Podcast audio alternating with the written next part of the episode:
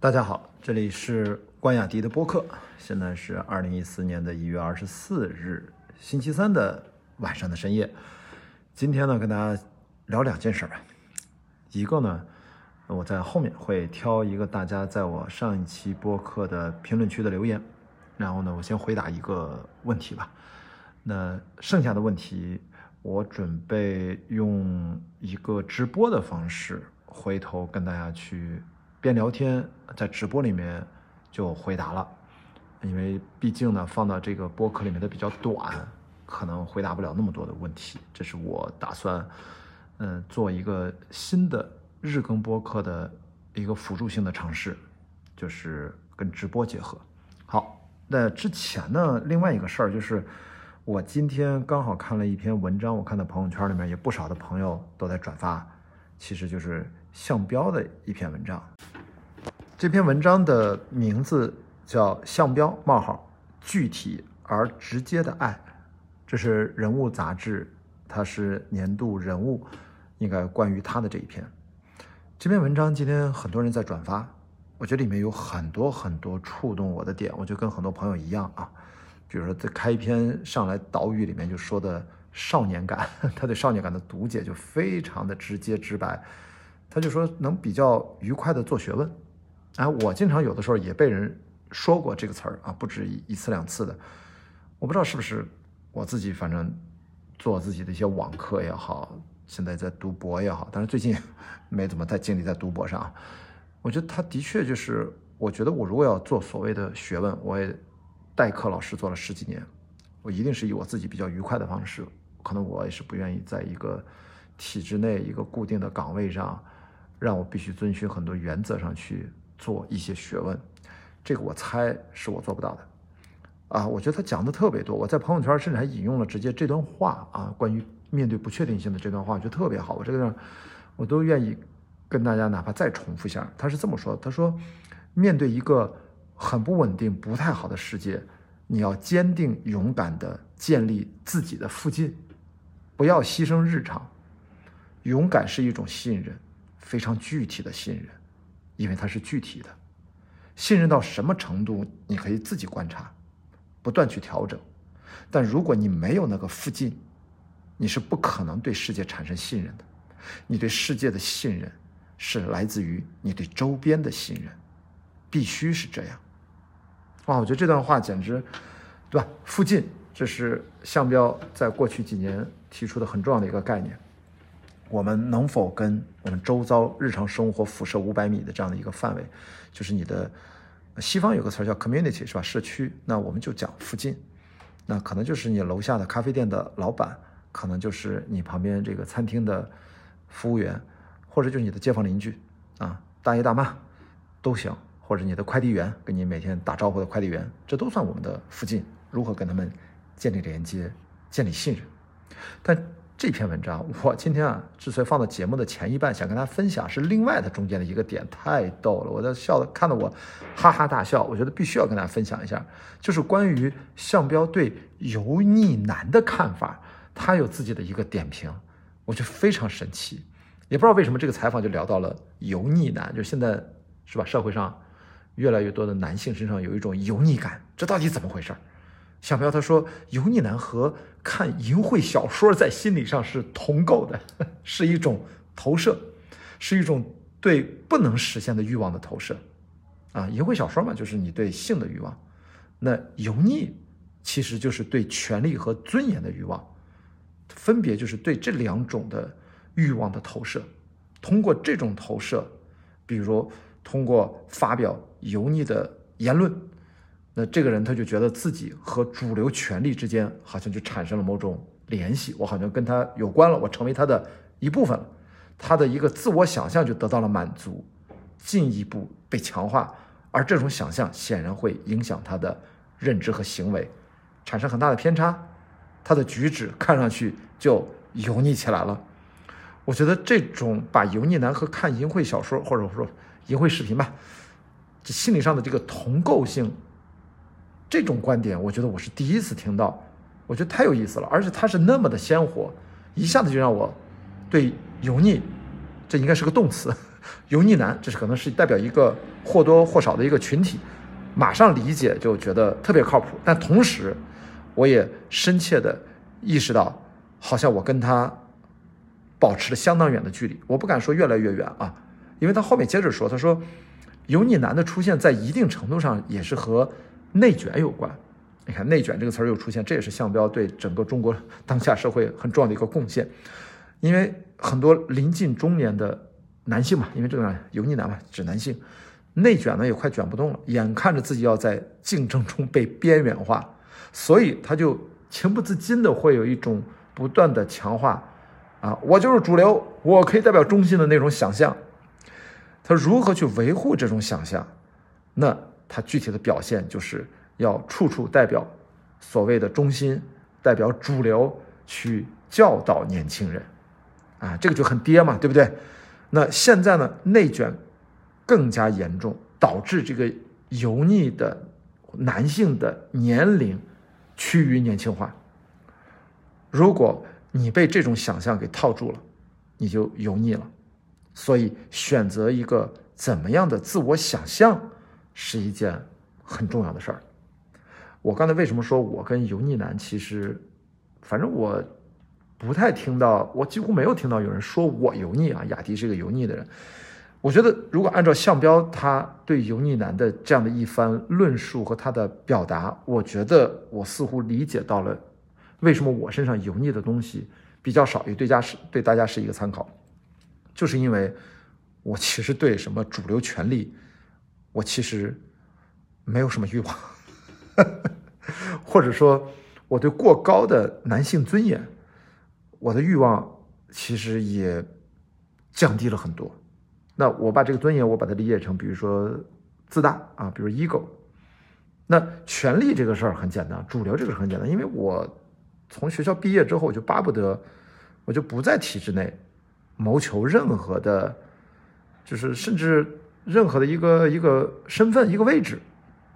我我不想到一个什么大学里面做一个全职的老师，我不想加入任何的。组织团体，或者说受到任何的限制，我甚至参加的活动都是去山野里面去越野跑，去大海上去帆船航行。我做的都是在网上的一个仅代表我个人的一种表达。至于我个人身上的标签，我觉得越简单越干净越好。当然后来为了自我介绍，可能会有些标签。也就是说，我从来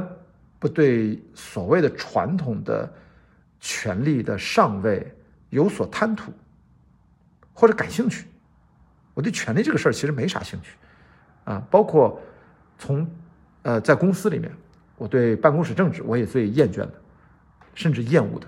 啊，当然遇到我刚好感觉我的感情的波折的问题，我就呃接坡下驴，我就顺道我就辞职了，甚至在十年前的时候，所以这是一系列的反应，这是我的性格的一部分，这可能源头来自于我的童年啊，可能。那关于尊严。就是我说的 ego，其实我的欲望也没有那么强烈。我我没有觉得我的一个尊严是一个男人的尊严多么多的重要。我要被别人当成一个男人看，不然就是如何如何。我经常最近这几年，我甚至经常说我活得越来越女了，对不对？就是就是雌雄同体嘛。在我的节目里面也提到过。我觉得这种 ego 的，我觉得是在 shrink，是在缩小收缩。我觉得也毫无疑问是过往这至少十几年的极限耐力运动。它无形当中、无意当中、自然而然的，就是一个 ego 不断缩小的过程。因为我们肉身的个体一个人，只要你很多次的身处在大自然当中，还从事的是耐力极限运动，你要从最艰难的这种恶劣的户外环境当中，作为一个普通的灵长类啊人类过客，你就是经过一下，你。不会有太大的 ego，知道吗？因为那很危险。就是我们要对自己有一个比较合理的认知。我们真正的啊，不管我们的主观能动性、我们的生命力有多么强，但实际上，生命是脆弱的。我们实际上就是在大自然当中，我们从来不是什么主人，我们从来不是要征服什么，我们只是一个过客。我觉得，哪怕在十几年前，至少十几年前，我看杨柳松《北方的空地》。我跟他也很有幸啊，吃过火锅，约过几次聊天。我好特别特别喜欢他。我在书中的文笔，我觉得到现在也是独一份儿的啊。他穿越羌塘留下那些文字，他在荒原上看到狼，看到野生动物，他们之间的对望，互相看一眼，嗯，站定再看一眼，多看一会儿，然后大家各自走开。我们真的就是这个地球上的过客，所以从这一点上，我觉得说回来油腻的问题，那我们如果对权力和对尊严的欲望，至少对我而言，我表示尊重，但我的欲望并没有那么强烈，它对应的可能，它就不会让我的认知和行为产生偏差，就不会体现出那么多的一些油腻的感觉。我经常说，在中国啊，做这个普通人。或者普通男人，其实还是蛮难的，啊，真的，其实真的挺不容易的，所以我觉得这是这篇文章里面让我觉得最有趣的一点，而且呢，他后面其实紧接着还讲了另外一点，就是大家对“内卷”这个词儿，因为现在其实因为油腻年轻化，就是内卷依然严重，那甚至越来越严重，但是同时它有一个矛盾的事情在发生，就是个体对内卷的这个主观感受。他也越来越怎么精神分裂，你知道吗？就是大家越来越多人已经认为内卷这肯定是不对的，或者内卷的合理性这是越来越站不住脚了。但是同时呢，他又无法从内卷当中解脱出来，对内卷带来的这种疲惫感、无意义感也感受越来越深。所以现在的一个形成的这个矛盾体，就是可能大家卷的能稍微的慢了一点但是那个累的程度和无意义感的程度反而是加强的，所以那个毫无意义的工作《Bullshit Jobs》那本书为什么那么火？它就是这个问题的一个具体的表现。所以目前啊，就向标讲，对他很重要的一个议题，其实就是去如何从政治经济学的角度来探讨、去发现、去理解人到底该怎么劝说自己，去维持每一天的劳动消耗。因为现在他发现另外一个很重要的社会现象，我们都知道最近这些社会数据，前呃应该是昨天还是前天，我还提到了一嘴，年轻人的失业率现在非常高了，特别是二十四岁以下，这个数字大概至少是百分之十几，甚至百分之二十，这个大家去网上自己查，都是公开的一些数据。那么这些没有工作的年轻人，他们该怎么办？数量到底是多少？生存状态是怎样？这些都是项标他自己说他是很好奇的角度，因为从生命力的角度，那么多的年轻的生命。他们不会是单纯的就等待着让自己的劳动和自己的生命就这么消耗下去，他在这个过程当中，他一定会对社会产生各种互动，产生各种的社会后果。我觉得这个事情就是当下其实潜在的一个巨大的未知的一个危机，非常值得去探讨。所以我觉得这是我看这篇文章散落着。各种各样的闪光的点，我都觉得特别值得拿出来，在播客里面去找一些对应的专家，我们去进一步的展开去讨论，好吧？这个，哎呀，已经十三分钟了，那我觉得这样，我跟大家解释一下，本来想给大家回答一个问题，干脆我把这个问题留到我做一次微博直播吧，因为我在微博做过很多次直播啊，也比较熟悉。嗯，我们相约一个时间。比如说这个周末，我看找一个时间，晚上还是怎样，我们在直播的现场，我就把大家在评论区昨天的节目和今天的节目评论区里面，大家可以继续给我留言，你对我想提出的问题，就是你最近在思考的事情一些困惑，我会通过直播的方式逐一的回答。这样的话，我们时间比较充裕，而且呢，如果你刚好进到直播间，你也可以跟我互动，我们可以进行讨论。好吧，然后在中间，如果有人想上麦跟我聊一段，我觉得都很开心。所以我呢，在接下来的时间，我想测试，就是我的播客内容如何跟我的直播内容形成一个联动，好吧？因为我以前三四年前，我不是就做过一百场的一百天的连续的直播嘛，在微博上，我觉得，哎，我做了这几年的播客，是不是可以再把直播这个事儿拿回来？我们是在微博上、视频号上。还是小红书上，还是抖音上，我觉得都可以，好吧？那这些内容呢，我争取也会同步的把它录下来，然后跟大家去交流。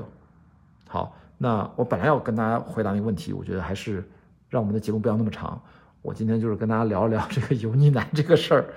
非常有意思。感谢向标的读解，让我又有了新的一些收获和启发，也希望对你能有所启发。那我们今天就先聊到这儿，有什么问题直接在评论区里面告诉我好吗？我们争取在直播间去见。那今天的节目就先到这里，我们明天再见，拜拜。